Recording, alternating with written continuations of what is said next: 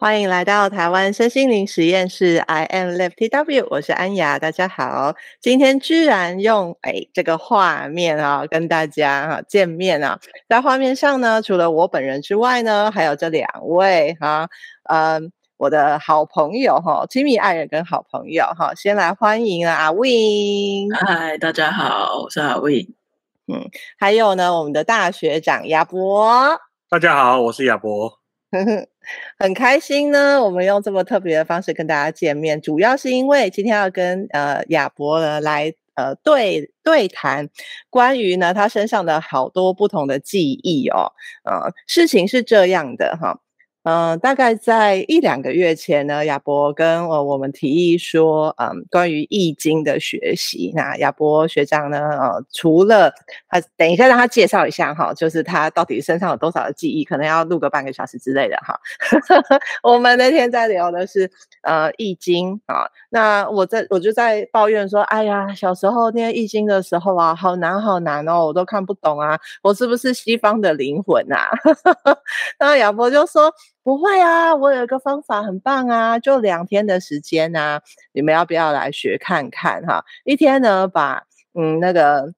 易经的呃精华跟概要哈，全部都架构学会。那第二天呢，主要是要来学占卜哈，通呃透过占卜呢，把呃易经的内容啊，慢慢的哈熟悉跟深化。我就觉得好好奇哦，如果两天可以学完易经，这真的是太厉害的事了。所以我就找找问你说，哎，你要不要一起玩啊？哈，我们两个呢就去跟呃亚博学了易经，结果呢真的是开启了。呃，非常啊意外的收获，对啊，我们先呃，请亚博介绍一下哦，你想要怎么介绍自己都可以啊，欢迎。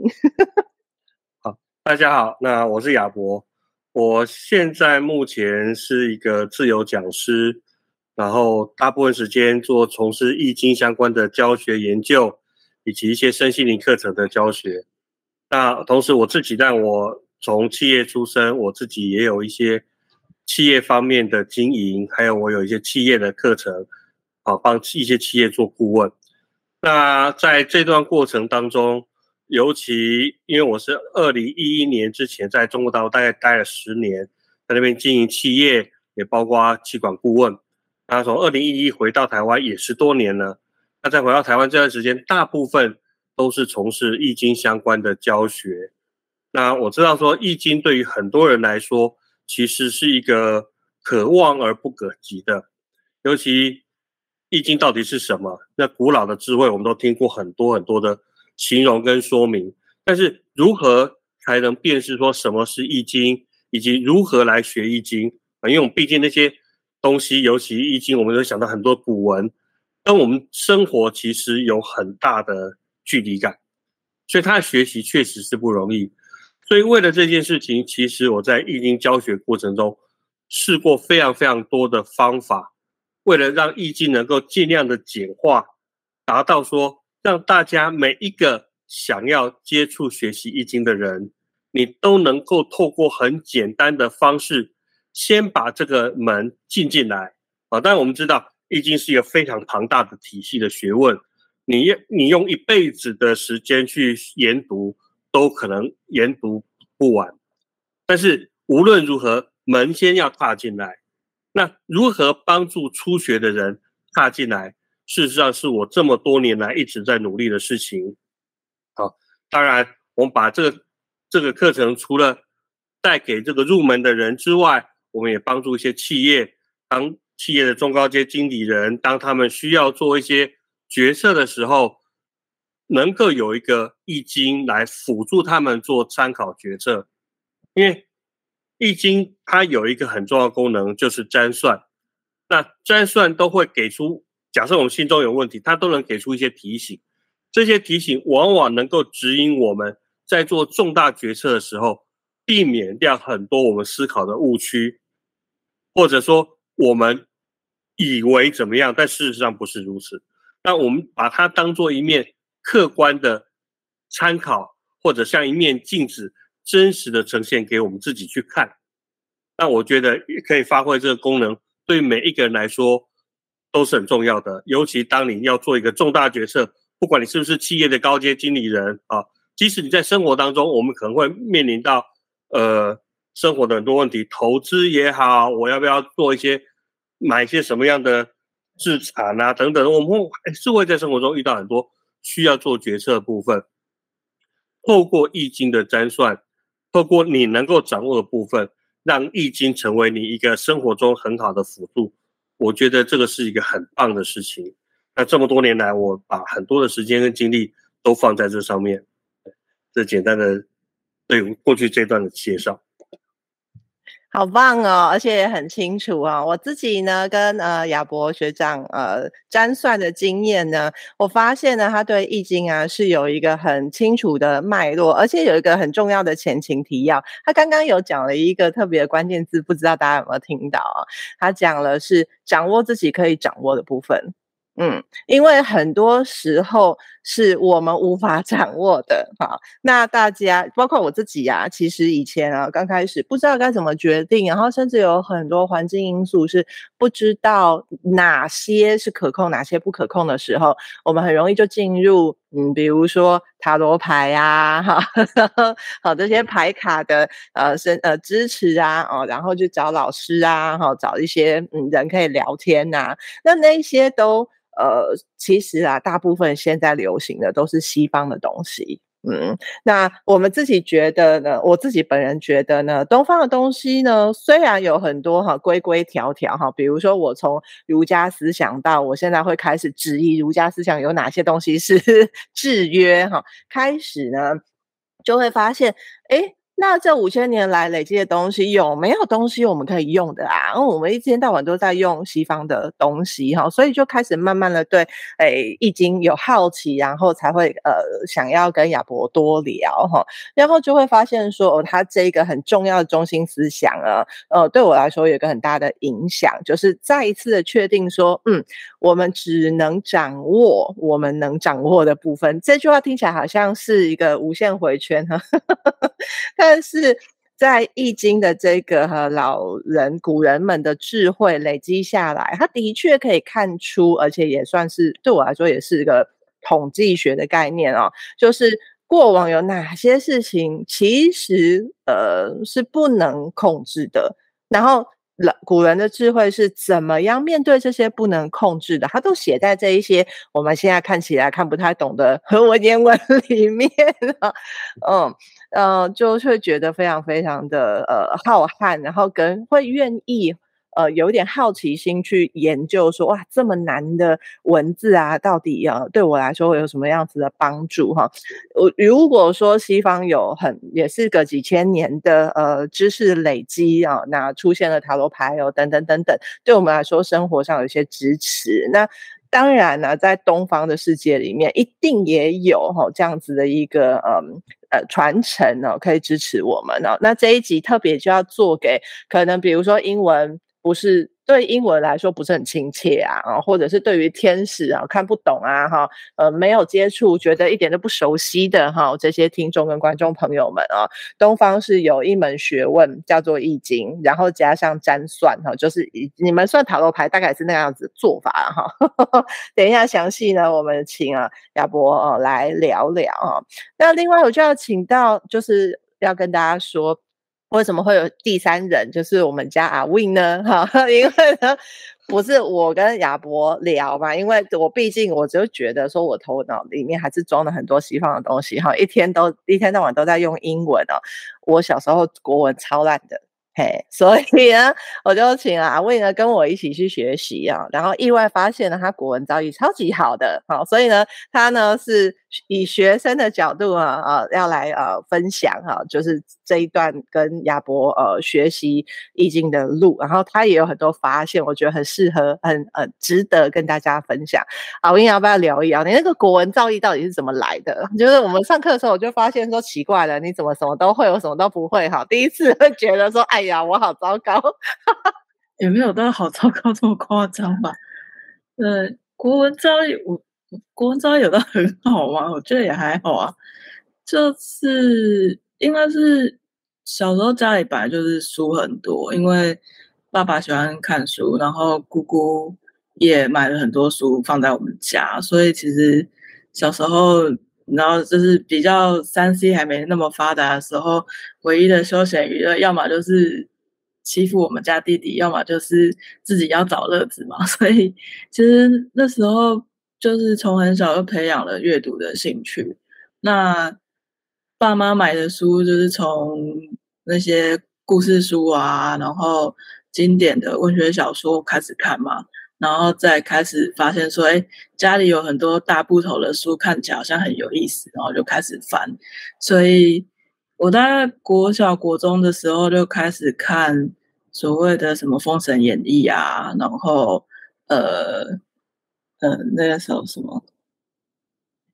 就是花木兰啊，就是古文版的花木兰啊，然后或者是像那个什么孟姜女哭倒万里长城，它其实是有个什么七世夫妻的小说，就是类似这种，就是古中国古典文学的部分，对，然后嗯、或者是那个那个那个神怪小说叫什么啊？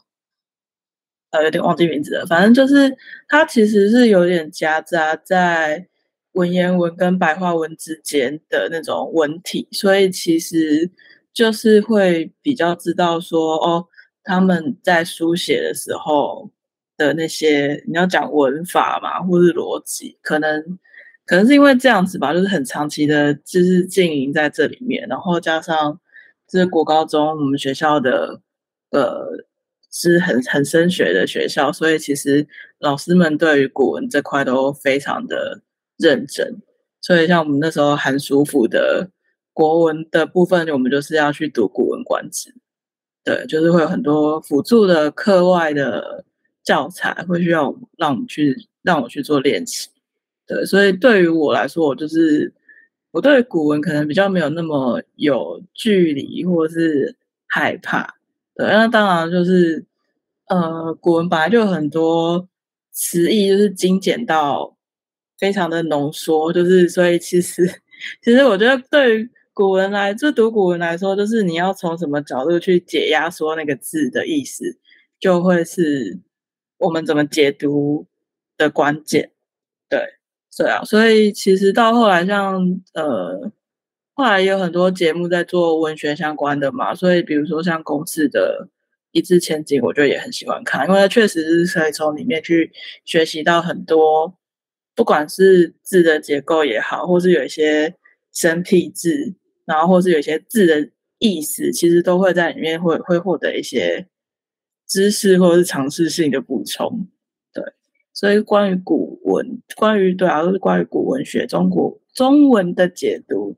的底蕴，我的底蕴是这样子来的。对，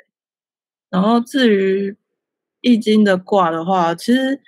当初在跟亚博上课的时候，我觉得其实是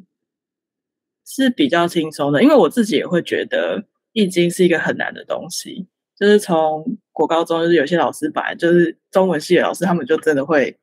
解卦嘛，因为他们就是可能大学科系就是会教这样子，所以就会觉得说那个太难了。就是我自己也会觉得易经离我应该很遥远，对。可是其实我觉得从亚博的课程的内容里面，其实会，它其实是一步一步的去认识所谓的卦，所谓的爻，然后先理解它的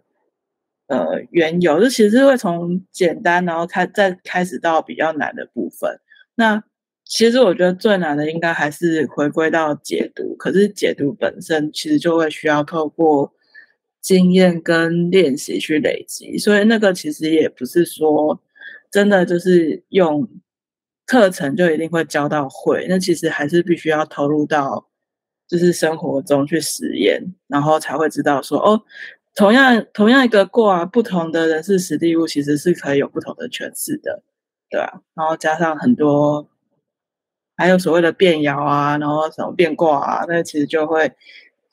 它变得比较复杂。所以，如果说一开始我们在看《易经》，可能觉得啊，它有好多变动的因素，那到底要怎么解？但其实我觉得，就是可以回归到最原本的，就是我们先呃回到卦卦本身的基础，就是阴阳阴爻跟阳爻，然后再来看它是什么样的卦的结构，那它的上卦、它的下卦是什么，再慢慢去拆解，其实是真的没有那么复杂。对，反而是如果我先带着啊卦就是很很复杂很难解，那就真的会解不出来。对，没想到一个。设计师哈，然后他国文哈需要有这么呃厚的造诣哈，你是不是平常都把那个国字哈当成画画来看啊？会不会对你来说是有一些呃激发创意的激发跟帮助的？嗯，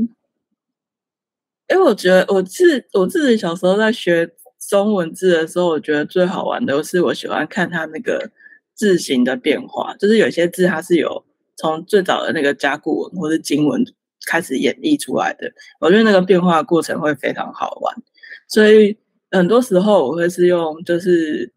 那个甲骨文原本的样子，然后去去记这个字本身的意思，因为那个就会是最原汁原味的那个字本身的频率。对，那这是我自己学的一套方法，因为我本来也是比较偏图像记忆的人。对，然后。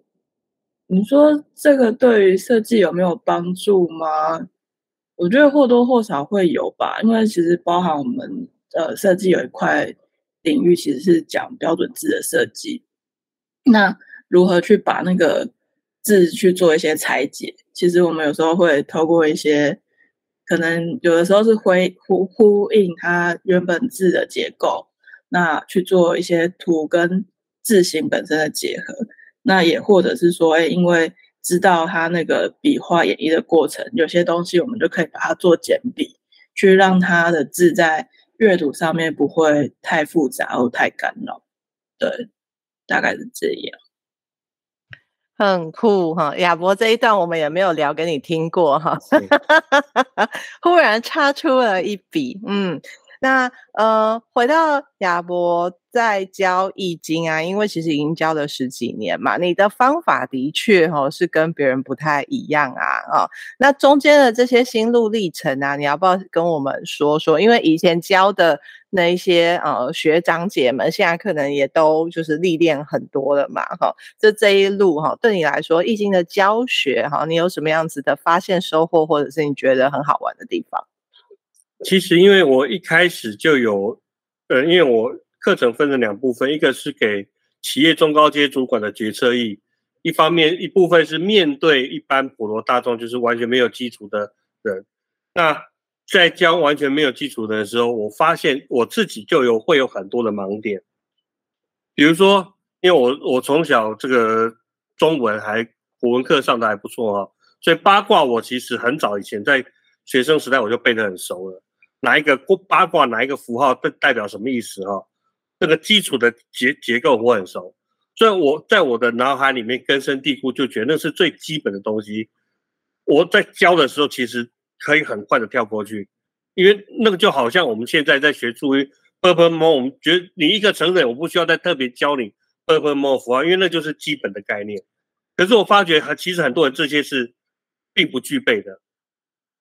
好，并不具备。那并不具备的话，就表示说我其实我讲东西有很多，我以为人家应该知道的，其实人家都不知道。这会教造成教跟学之间的很大的障碍。就我我以为我很成功的教出去了，但其实学员完全没有接收到，以至于他后面就基本上可能会出现一种鸭子听雷的状况。但我我可能没有察觉，我只是觉得说，哎，是不是我讲太难了？但其实是后面根本没有接招。所以当我问学员说：“那有没有问题？”其实学员都没有回答，没有回答，我会以为大家都知道，但其实可能是我根本不知道怎么回答，我根本不知道怎么提问题。所以我就是在这样过程中不断的去修正，然后我又发觉说：“哎，那入门的东西，我到底要让它简化到什么程度，可以帮助真的没有基础的人？”他也很容容易进入到状态里面。如果比如说八卦，他一个一个没有学过的，你要教他一上课然后开始就背这个事情，背这八个卦，我觉得第一个是不见得背得起来，第二个是他可能要花很多时间。如果他需要花很多时间，整个消化的效果就不好。所以如何设计的课程，就变成说，我们在这过程里面，呃，我自己都在不断的在研究那个教学的方法跟结构，哪些东西先讲，哪些东西后讲，我们应该补入什么东西，或者补充什么样的教材，让学员能够很快的衔接上来，我又能够达到我在我预期的时间内，把我想教的东西都清楚的传递出去。学生也能够清楚的承接起来，我觉得这是一个很不容易事情。再加上，因为这些古文，其实最原始的其实就是早期古代人民的普罗大众的生活经验，不管他来自于帝帝王家或来自于一般人哈，就他就是生活经验的记录跟累积，它同时呈现的是一个人生活在这个自然宇宙当中，你处在一个什么状态里。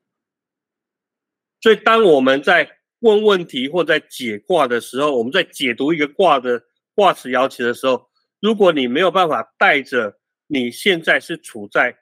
这个整个宇宙当中的什么样的阶段、什么样的角色，用这种态度来解卦、来理解一个卦的时候，其实它会很容易流于你只是把古文翻译成白话文，但它真正要背后要传达意涵，其实就。就会断开了，所以我常常跟人家讲说，你怎么去理解《易经》，怎么去理解里面的词，你如何去诠释出来给自己听，或诠释出来给别人听，那个牵涉到是你对于你自己对于《易经》的理解，你对《易经》态度是什么？你对于你自己处在这个宇宙当中，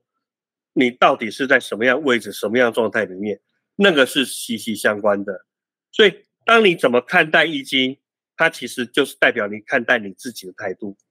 所以这是一个整体的精神跟概念。那我也希望把这样的精神跟概念，能够在我们的课程当中很自然而然的传递出去。所以我们如何去举例，让学员能够清楚的感受到，这也是一个很重要事情。那我们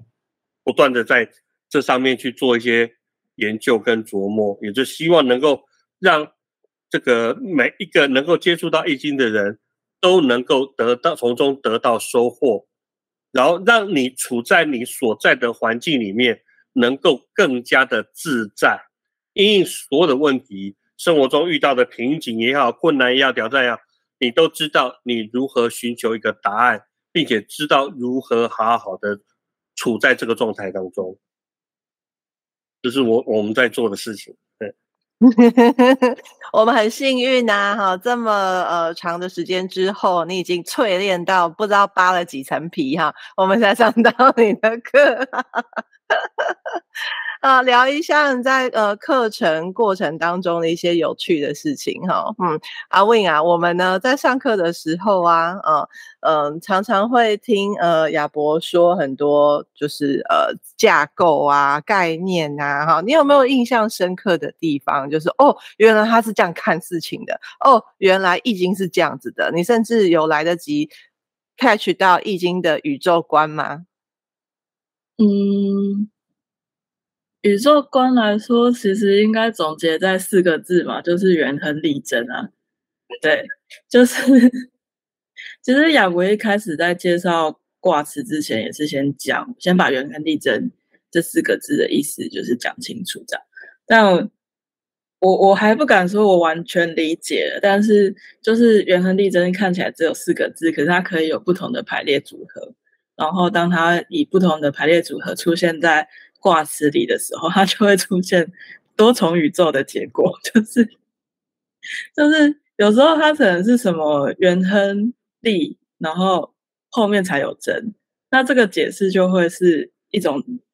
状况的解释，它可能前面是一个必要条件，才会有后面的结果。那有时候又会变成是，呃，它是陈述一个状态，就是如果你的状态有符合，比如说元亨利贞的其中三个字。那最后就会有再加上后天的某些条件，那就会去到真正的元亨利贞的那个状态。所以我觉得那个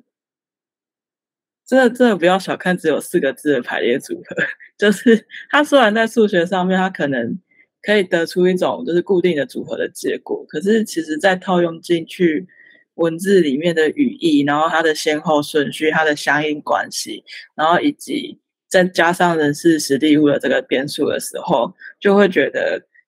易经》的深深奥之处其实就在于这里。然后古人千几千年的智慧，把它浓缩在四个字上，这是一件我觉得很不可思议的事情。然后我觉得这个也在其他的占算的系统里面其实是看不到的。对，因为比如说像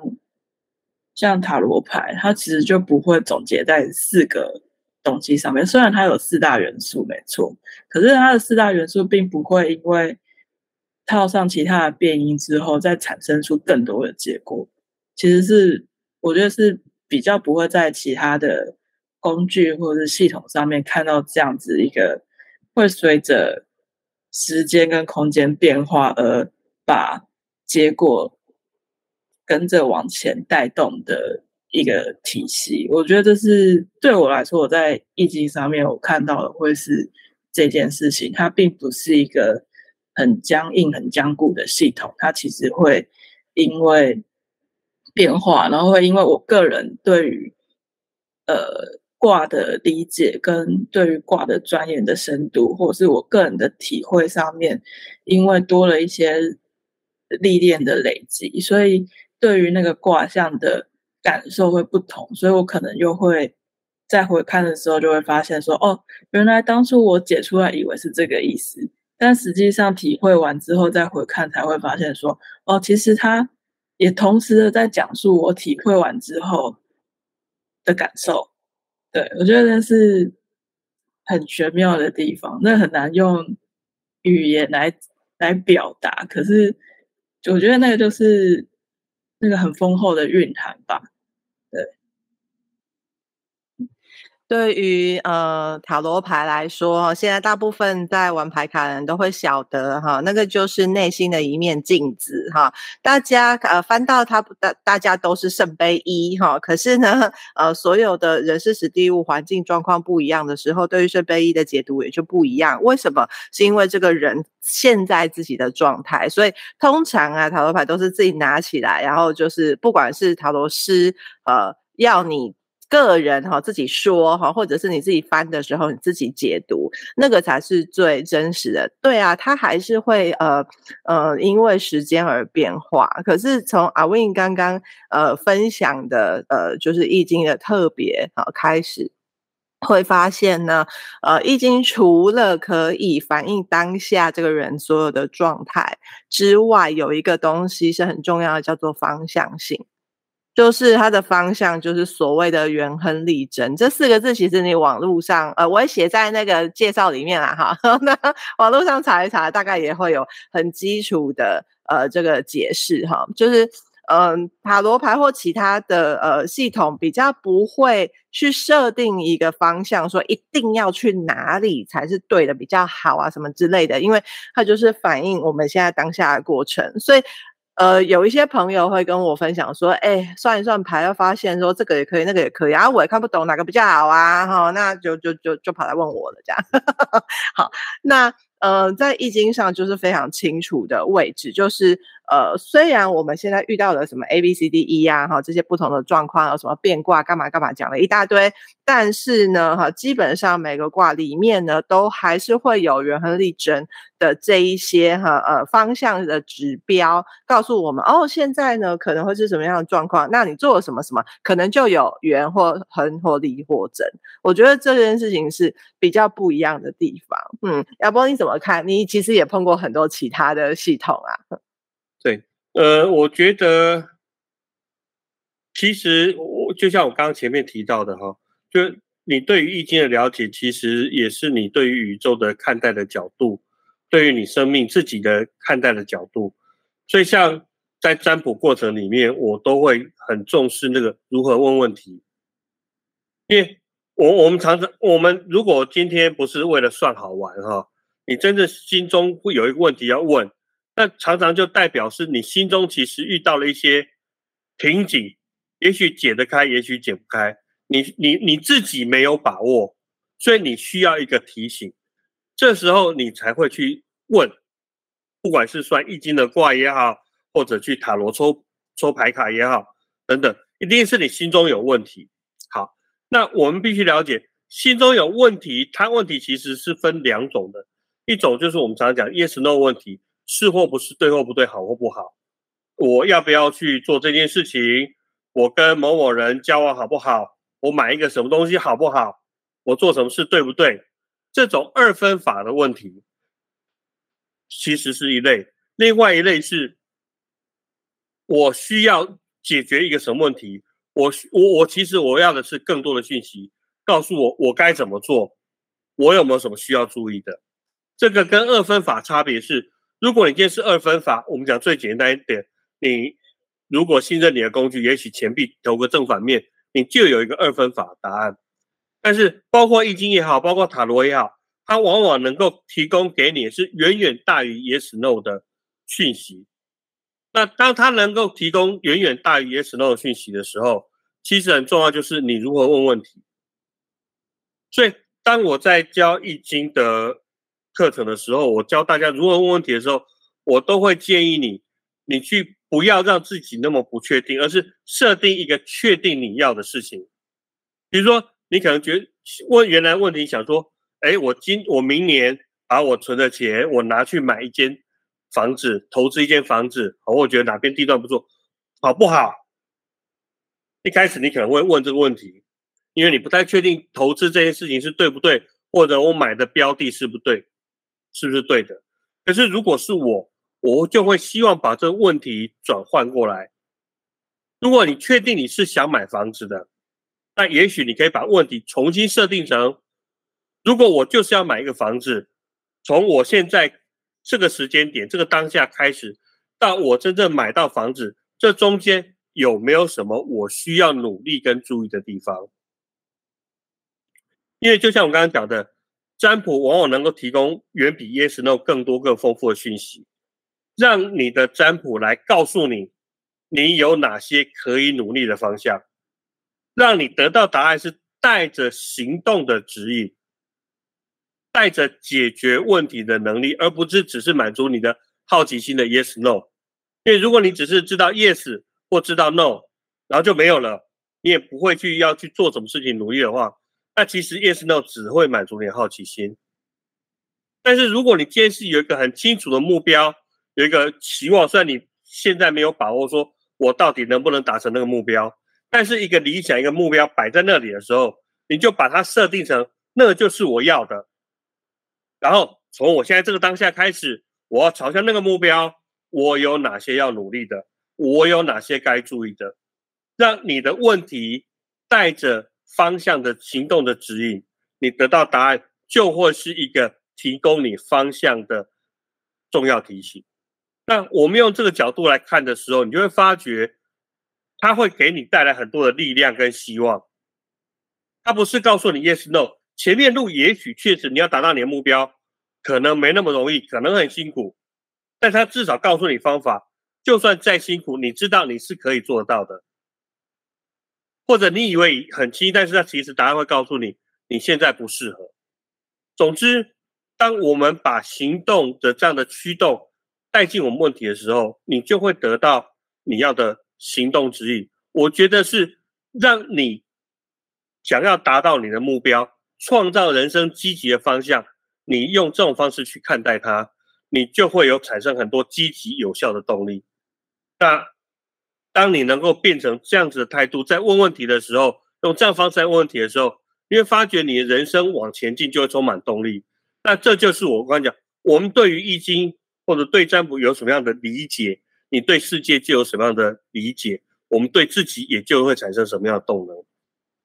我觉得这就是。我在看待易经占卜，特别是我们在教如何问问题，在占算过程中问题，这个我觉得是一个非常重要的，也是跟其他的课程可能有很大区隔的地方。所以，虽然看起来是在学技术，就是易经这一门很奥秘的技术，但其实呢，亚博在传递的呢，不只是这个技术，而是心法哈。就如同我们实验室很喜欢分享这么这么多法门，为什么我挑这些法门先来跟大家分享的原因？因为我很在意的是，呃，我们在运用这一些技术或是工具的时候，我们心的那个。存的念头是什么？哈，我是从什么方法出发的？我到底呃，我们常常会讲的，到底是从爱出发，还是从恐惧？出发哈，那呃亚伯在呃企业界其实也是被蹂躏，跟我一样哈，蹂躏哈磨练了非常非常久，然后呢进入哈身心灵的服务哈，他跟我一样现在还斜杠啊，还是一家公司的总经理，常常要到处飞的啊。那但是他呃投注了非常大量的时间，想要让像我们这种麻瓜哈一般人哈，就对于古文完全不理解的人好也会愿意哈有一点点信心，有一点点好奇，然后。去把呃自己跟呃易经的距离稍微拉近一点哈，我自己本人呐哈，就是这这一段路哈，就是学了之后开始练习，诶，认真来讲古文啊，或者是易经的判读啊。没有进步太多哈，但是我进步很多的是啊，就像前一阵子我身体有些在调整的地方哈，常常会觉得是说我都已经修行修成这样了哈，身体为什么还无法受我控制呢？哈，我为什么无法掌握我的身体呢？哈，这种哈，呃，亚伯的那个心法就支持着我哈，无论如何哈，我可以问出。对我自己有造就的问题，就是对我自己价值的问题。好啦，现在躺在床上不能动啦，那我现在还能够做什么？把我的目标设定清楚哈。那我一个月后哈。如果我要一个月后可以啊，每天去呃呃那个什么嗯运动中心游泳的话，那我现在可以做什么呢？哈，这种就是对他来说是比较正向积极的呃 qualified 的合格的问题，我们可以来卜卦啊。我曾经啊就花了呃一个给他一个问题，就是说，哎呀，不啊，你帮我看看啊，为什么我的身体会忽然这样找不出原因啊？好，他就直接打枪我，他就说。这种问题有什么好问的？反正就处理就对了啊。那你重点是处理完了之后你要去哪里呀？你换一个问题再来问我，这样 马上被打脸，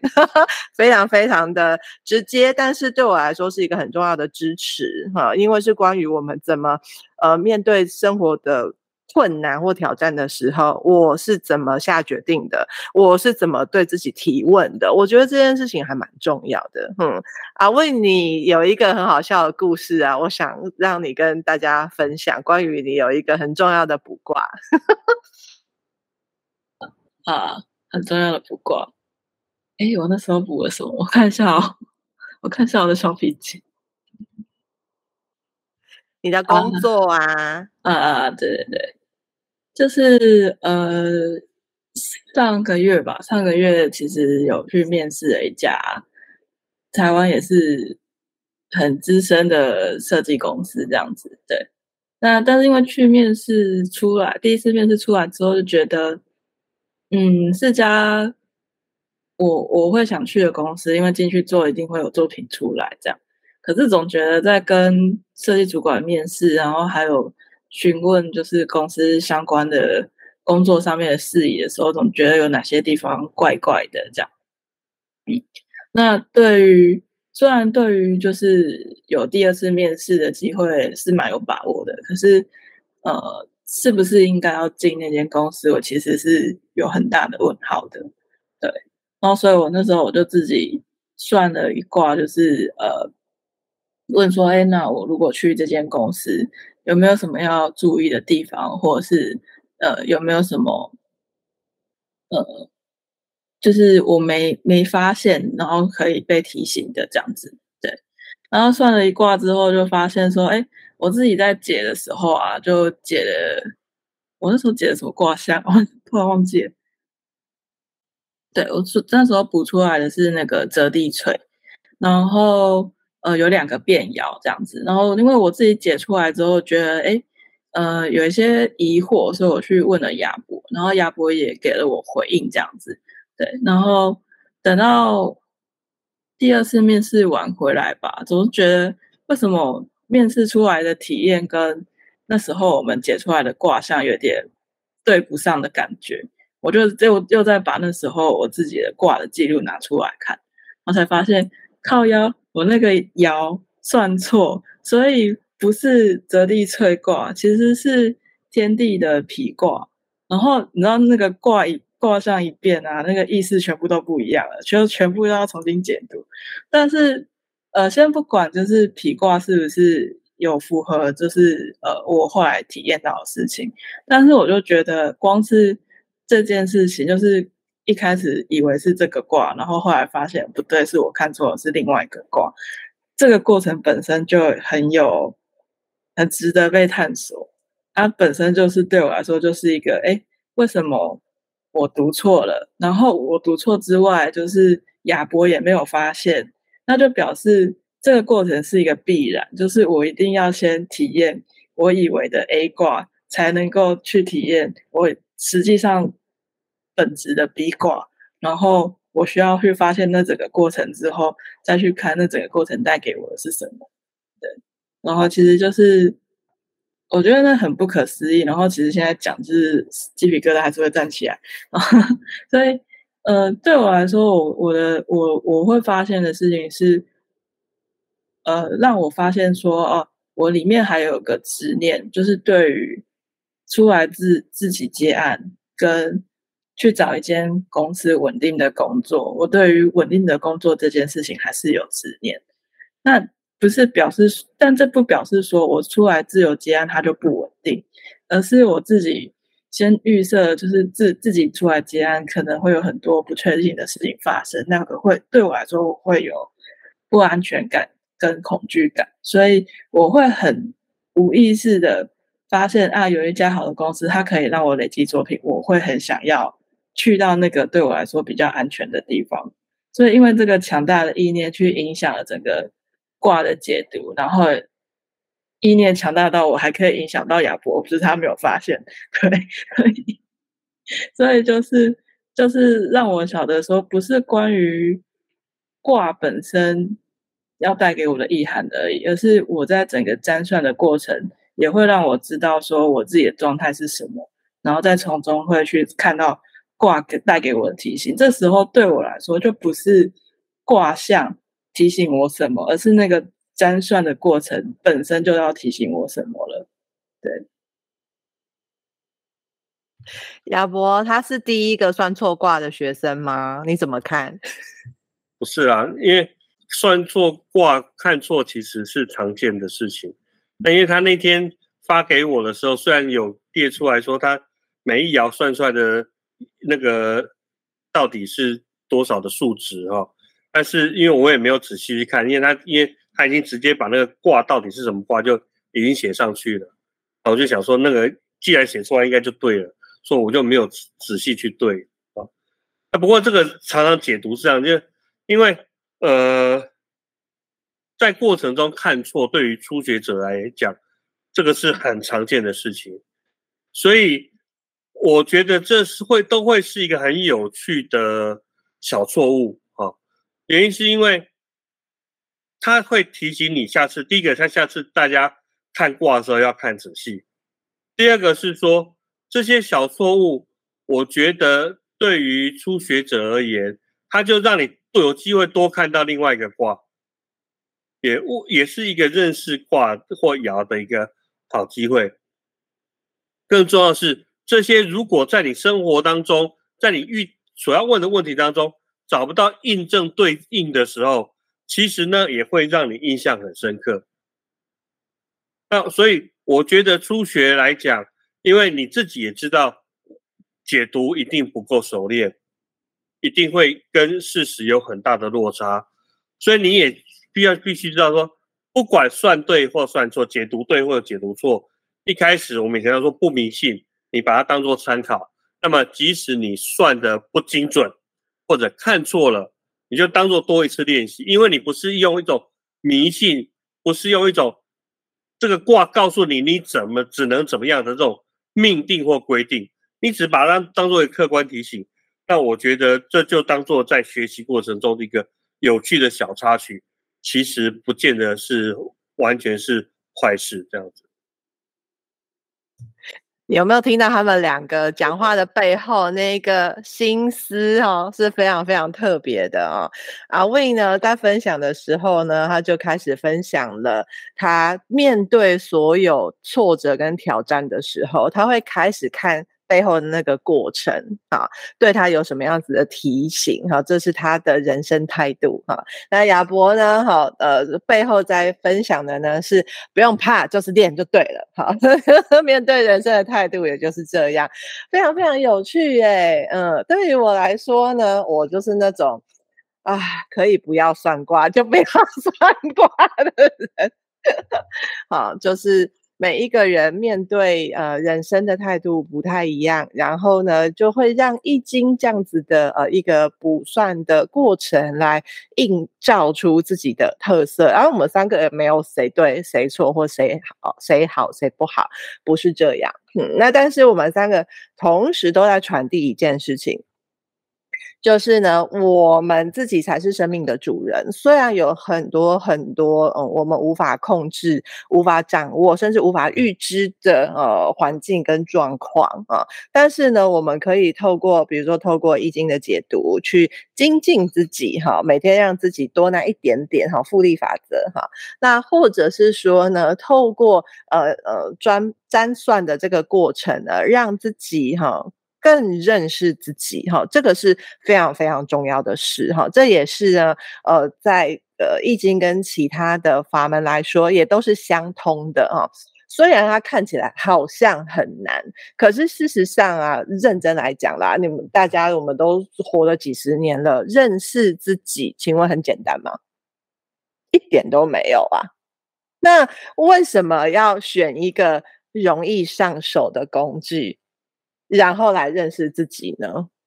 对我来说，我我这一次跟呃亚博上了这个课，然后开始做这样子的练习，我真的发现哦，真的要接受自己就是一个很复杂的人，就像 易经一样很复杂，而且我们每时每刻都在变化呀。面对不同的人事时地物，我们随时表情啊、态度啊、心情啊，哦，旁边有没有车在吵啊？我们整个人的状况都不太一样。那这些不太一样，到底有对错吗？其实没有，那就是我们适应环境的一个方式。如果从这个角度来看的话，那易经绝对是一个很重要而且是很有效的工具，协助我们了解我们自己呀、而且是了解我们跟我们环境之间的那个关系，到底有没有机会？我现在在求的是有没有机会如如不动啊？就是外面的上下起伏，你看外面越来越剧烈，对不对？然后紧接着我们然后要进入那个热闹的和政治呵 呵角力的最后黄金阶段。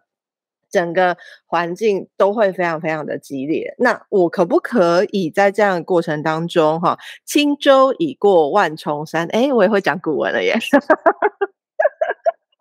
好，就是在这过程当中，会看见很多的风景，都把它们当成是个风景。而我如何自处，我如何跟这个环境相对应，然后我还可以走出我自己的圆和立正。我觉得这件事情非常非常非常重要，分享给大家。嗯，两位有没有什么样子的呃，就是听我嗯把能碎碎念了这么多哈，有没有什么 reflection 想要跟大家分享的？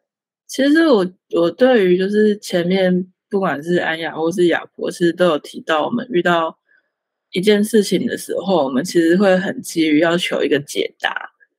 然后但是那个解答只是要满足我我们自己本身的好奇心，就是要不要买房子，其实我可以自己决定啊，我为什么要交给一个外在的因素来影响我的决定呢？我今天既然有这个念头，就表示。我我其实有评量过，比如说拿拿刚刚的买房子来举例好了，我其实有评量过，我可以买房子啦。那我也有想要买房子嘛，所以我才想要求一个解答嘛。那之所以为什么要往外求一个认同我这个念想的解答，这件事情其实是，嗯，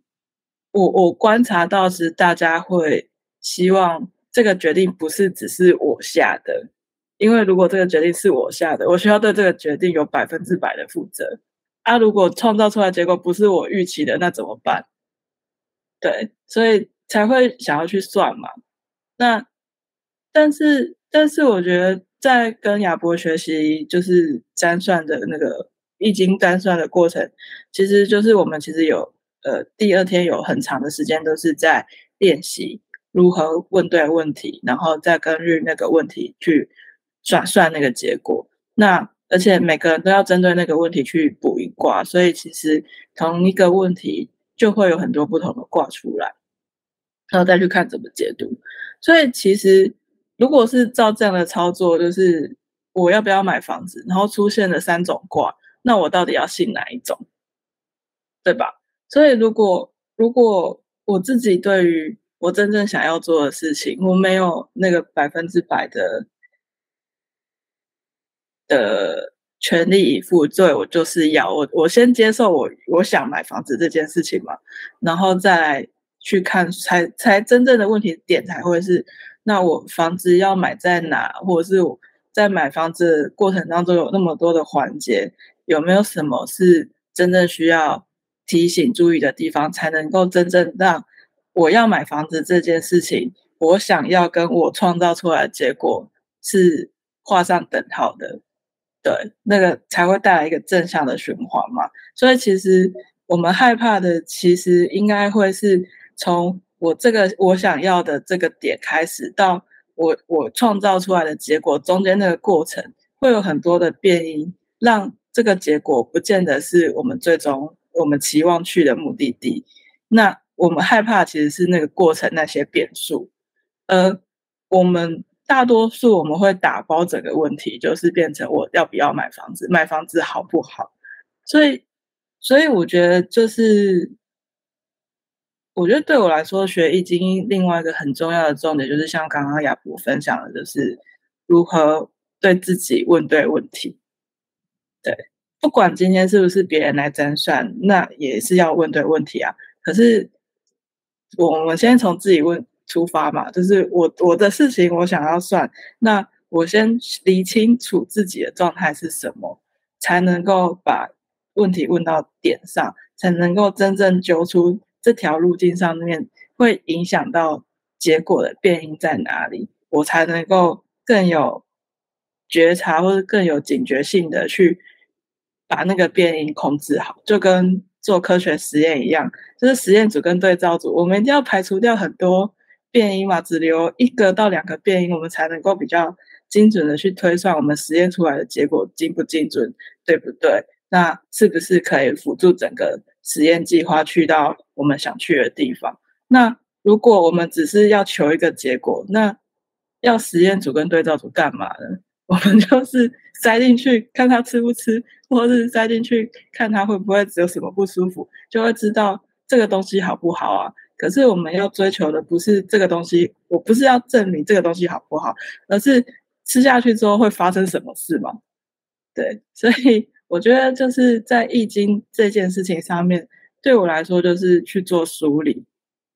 这是我个人的梳理，从。问问题开始，我就可以开始梳理了。我先知道我有没有问对问题。那我要如何知道我有没有问对问题？其实